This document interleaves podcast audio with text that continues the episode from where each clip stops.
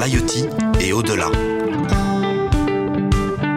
Plongez au cœur de technologies qui devraient changer le monde. Sous le mystérieux terme d'Internet des objets se cachent en réalité une multitude de technologies qui permettent de capter, de transmettre et de traiter des informations. À travers cette série de podcasts, Microsoft, en partenariat avec Uzbek et Erika, se propose de lever le voile sur cet ensemble de nouvelles solutions qui ont, en réalité, déjà changé nos vies. Et pour en expliquer tout le potentiel, qui de mieux placé que celles et ceux qui développent au quotidien ce que nous appelons l'Internet des objets? Collaborateurs chez Microsoft, dirigeants d'entreprises partenaires et chercheurs spécialisés sur le sujet se succéderont donc au micro afin de réfléchir ensemble au futur que nous réserve l'IoT.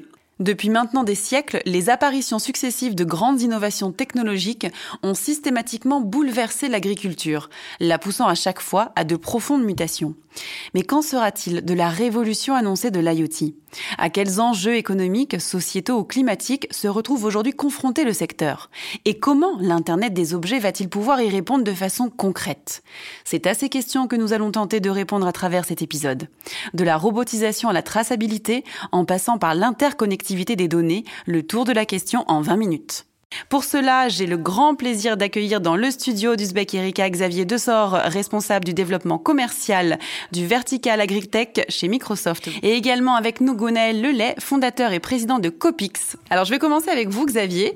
Euh, pourriez-vous me parler un petit peu de votre parcours chez Microsoft, de votre rapport aussi à l'IoT, mais surtout votre rapport à l'agriculture, qui est donc le sujet qui nous réunit aujourd'hui? Alors Microsoft a commencé à regarder le sujet de l'agriculture chez Microsoft Recherche.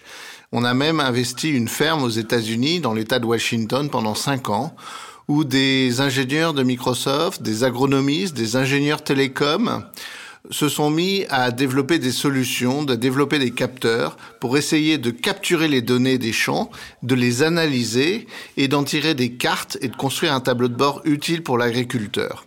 Ce projet s'appelle FarmBits. Il a duré cinq ans chez Microsoft Recherche avec vraiment plein d'idées, des ballons captifs, des drones, des cultures, des résultats sur le terrain. Et ensuite, euh, tout ceci a été positionné dans la plateforme Azure, qui est notre cloud, bien connu. Et on a construit une solution qui aujourd'hui est disponible sur la marketplace, la place de marché d'Azure, qui s'appelle bien sûr Microsoft FarmBits. Alors, est-ce que vous pouvez me parler en détail de Azure Farm Beats pour que ceux qui nous écoutent puissent réaliser très concrètement comment Microsoft met l'IoT au service du secteur de l'agriculture à travers quelques exemples aussi? Alors, on a été chercher les meilleures briques d'Azure. Une des premières s'appelle Azure IoT Hub, qui permet aujourd'hui de rendre le capteur agricole plug and play. Si vous achetez une station météo chez Pessel, chez Davis Instruments, par exemple, dès que vous allez la déballer en tant que fermier, les données vont être remontées directement sur la console et on va pouvoir commencer à analyser ces données, donc des données météo, d'humidité, des captures de température, d'ensoleillement. Toutes ces données-là sont utiles pour suivre euh, la croissance de ces plantes. Ensuite, on a travaillé avec des fabricants de drones, où là, on a commencé à rendre le drone intelligent avec ce qu'on appelle l'intelligent edge, c'est-à-dire l'informatique déportée, l'informatique embarquée, et donc plutôt de remonter toutes les images du drone pour les analyser dans un gros calculateur, un gros data center. C'est le drone qui va nous envoyer uniquement les images des zones problématiques, là où par exemple il manque d'irrigation, là où on a un problème de fertilisant, et c'est ces zones-là qu'on ira traiter plus tard. On a fait aussi un accord avec une société qui fournit des images satellites, Sentinel, un accord avec des distributeurs de données météo, et tout ceci fait qu'aujourd'hui, un agriculteur peut avoir pour toutes ses parcelles l'ensemble de ces données intéressantes et ensuite euh, lancer des algorithmes du machine learning qui vont calculer des images qui vont lui donner des renseignements sur ses champs et sur ses cultures. Parfait, merci Xavier pour toutes ces précisions. Euh, j'aimerais euh, que vous nous présentiez du coup Copix, hein, ce que vous faites, ce que vous avez fait, ce que vous comptez faire demain, en vous appuyant hein, sur la solution que vient de nous présenter Xavier, si je comprends bien. Oui, bonjour. Donc Copix, c'est une société qui a été constituée en 2016. La société Copix a la particularité de se commercialiser une, solution tout en un qui combine un boîtier de collecte d'informations, donc images plus données de capteurs, ces données sont soit analysées dans le boîtier, soit transmises vers ce qu'on appelle une plateforme cloud. sur laquelle s'exécute un ensemble de services, dont l'analyse d'images et l'analyse de données. Cette plateforme peut être FarmBits, en effet, par rapport à la remontée d'informations et l'affichage de ces informations. L'usage de nos équipements permet en fait un suivi à distance euh, des espaces de production agricole, tant dans le domaine végétal que dans les domaines des productions animales. Aujourd'hui, nous avons à peu près 70% de notre activité en production animale. Il s'agit euh, pour nous, euh, à travers notre outil, de proposer un ensemble de services qui sécurisent les, productions alors sécurisé par l'analyse des comportements des animaux dans l'espace de production, ainsi que la sécurisation au niveau de l'ambiance dans laquelle vivent ces animaux. Tout cela concourt bien sûr à avoir une bonne vision d'ensemble à distance. De même, on le fait aussi également dans des parcelles. Alors, dans les parcelles, c'est un peu différent. C'est soit pour suivre de l'arboriculture, type euh, la croissance de pommiers dans le sud de la France ou dans le sud de l'Europe, ou l'apparition d'insectes ravageurs, tels la pyrale du maïs, ou la noctuelle euh, sur les épinards et les haricots, donc qui sont des insectes qui euh, sont qui sont amenés en fait à pondre dans les cultures et les larves ensuite euh, mangent, bah, mangent les feuilles et ça veut dire qu'il y a un impact assez fort sur la production finale. Alors pour, pour, ça, c'est l'offre actuelle, donc 2021 repose sur un équipement qui est fixe. Euh, mhm. Cela étant, nous réfléchissons pour euh, l'année prochaine hein, et les années à venir à une solution plus en mobilité, puisque, hum, comme l'a dit euh, tout à l'heure Xavier, donc d'une part, il y a les possibilités de calcul en périphérie de réseau, donc ce qu'on appelle le edge computing, mais également la robotique. Et c'est un point sur lequel Copix est très attentif, puisque la robotique, c'est le, prochain levier que l'on voit en termes d'usage euh, dans les espaces de production et notre équipement euh, pourrait s'avérer être euh, très pertinent en mobilité dans les espaces de production. Alors, comme je l'indiquais hein, dans mon introduction, le secteur de l'agriculture n'a de cesse de se réinventer. Mais alors, avant d'imaginer le futur, hein, j'aimerais comprendre le présent et à quels grands enjeux aujourd'hui est confronté le secteur et comment l'Internet des objets va être en mesure d'y répondre au-delà hein, déjà des solutions existantes que nous venons d'aborder. Xavier, peut-être sur ce sujet? Alors aujourd'hui, on voit que les agriculteurs et les vignerons sont très technophiles. Ils ont beaucoup d'applications euh, diverses et variées pour pouvoir euh, analyser les données, les récupérer, gérer leurs machines. Et donc, euh, un des grands travaux à faire tous ensemble, toute la communauté, c'est d'arriver à rendre toutes ces données interopérables, de pouvoir les échanger, en, en, faisant attention à ce qu'elles restent la propriété des agriculteurs ou des vignerons, mais l'idée, c'est d'essayer de construire le tableau de bord le plus complet possible. Donc, il va falloir aller récupérer les données des tracteurs, qu'ils soient bleus, rouges ou jaunes. Il va falloir récupérer les données euh, des machines agricoles, afin de toujours ramener à la bonne parcelle euh, toutes ces données, afin qu'on puisse les analyser sereinement et ensuite des idées avec l'agronome de la coopérative. Et c'est bien pour ça que les coopératives ont aussi un peu changé de métier. Elles sont de plus en plus conseils auprès des agriculteurs pour analyser ensemble les données terrain qu'on va récupérer et essayer d'améliorer le rendement. Nous, par exemple, on accompagne une start-up qui s'appelle ITK, basée dans le sud de la France, qui a choisi de passer toutes ses solutions sur Azure et qui est capable de faire euh, du prévisionnel de rendement de culture euh, d'une manière assez géniale. Euh, euh, votre avis, en 2050, on sera 10 milliards à devoir être nourris sur la planète. Comment on pourrait faire? Justement, je pense qu'un des grands enjeux euh, sociétal, mais aussi euh, liés à l'évolution euh, climatique, euh, c'est l'économie de ressources pour produire de la nourriture. Il faut bien voir qu'aujourd'hui, en fait, l'évolution démographique fait qu'on va être beaucoup plus nombreux à horizon 2050. Cela étant, les surfaces cultivables, elles, diminuent et les ressources pour le faire, elles également diminuent, notamment l'eau. Aujourd'hui, il faut bien voir que le numérique c'est un, des leviers de compétitivité et qui va permettre également de mesurer euh, précisément le besoin euh, en eau, en, en intrants, en, enfin en plein d'éléments qui concourent à la production de nourriture, qu'elle soit végétale ou animale. Sans, l'usage du numérique, on va rester sur des choses qui ne sont pas faites de manière objective.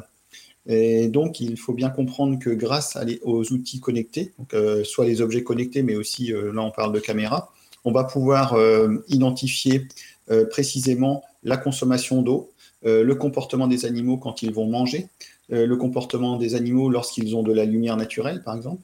Et tout ça va permettre d'apporter des, des, éléments, notamment pour faire évoluer les conditions d'élevage. Donc là, on parle de bien-être animal qui est fortement demandé au niveau sociétal, mais également l'impact, par exemple, d'un élevage de poulets ou de bovins sur un territoire en termes de consommation d'eau et de ressources euh, pour euh, produire euh, un kilo de nourriture.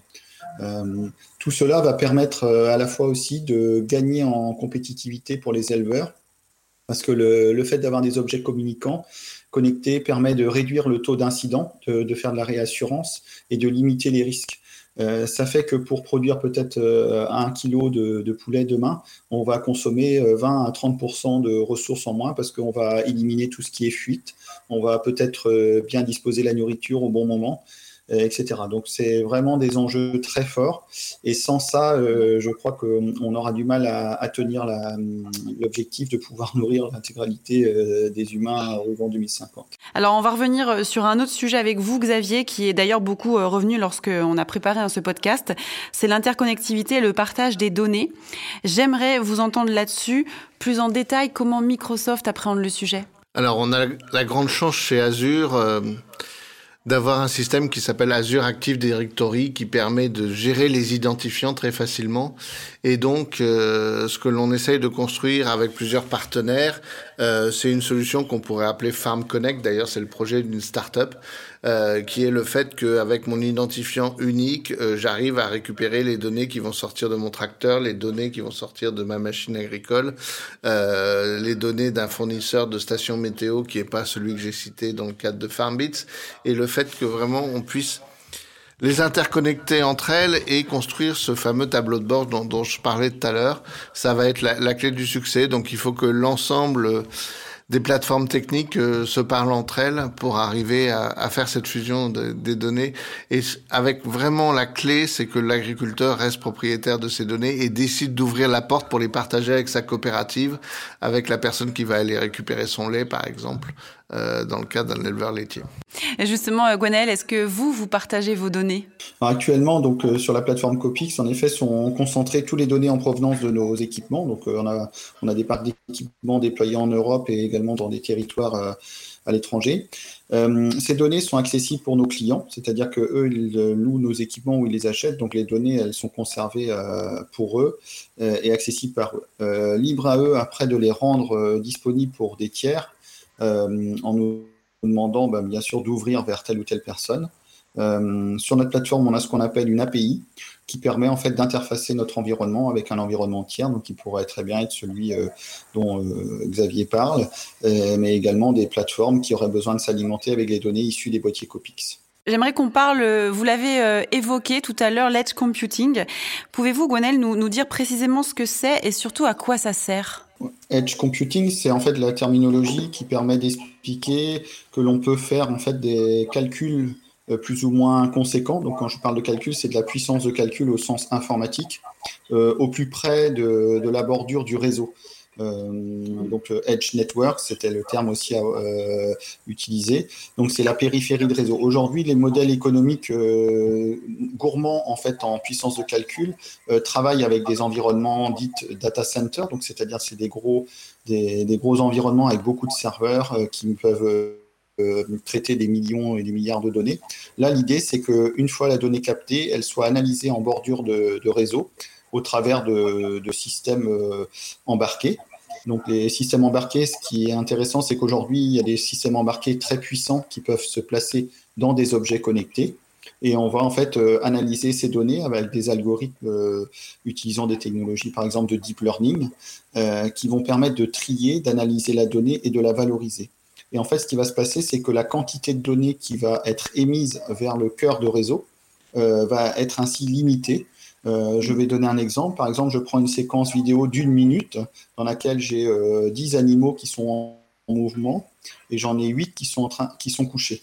Donc, euh, au lieu de transférer la séquence vidéo d'une minute qui va peser plusieurs mégaoctets, je vais analyser cette séquence avec un algorithme de deep learning. Je vais compter l'amplitude des déplacements des 8 animaux qui étaient en mouvement et indiquer qu'il y en a euh, d'autres qui sont au repos. C'est juste cette information, donc qui va être composée simplement de, chiffres, euh, qui va être transmise vers euh, la plateforme Internet, qui est consultable par tous les, les participants, enfin tous les, abonnés au service. Et la séquence vidéo, en fait, soit va être stockée localement si elle a la possibilité de la stocker, soit éventuellement détruite puisque on aura valorisé l'information que l'on souhaitait dans cette séquence. La notion de, consommation énergétique liée au transfert d'informations sur les réseaux, euh, c'est un enjeu également environnemental.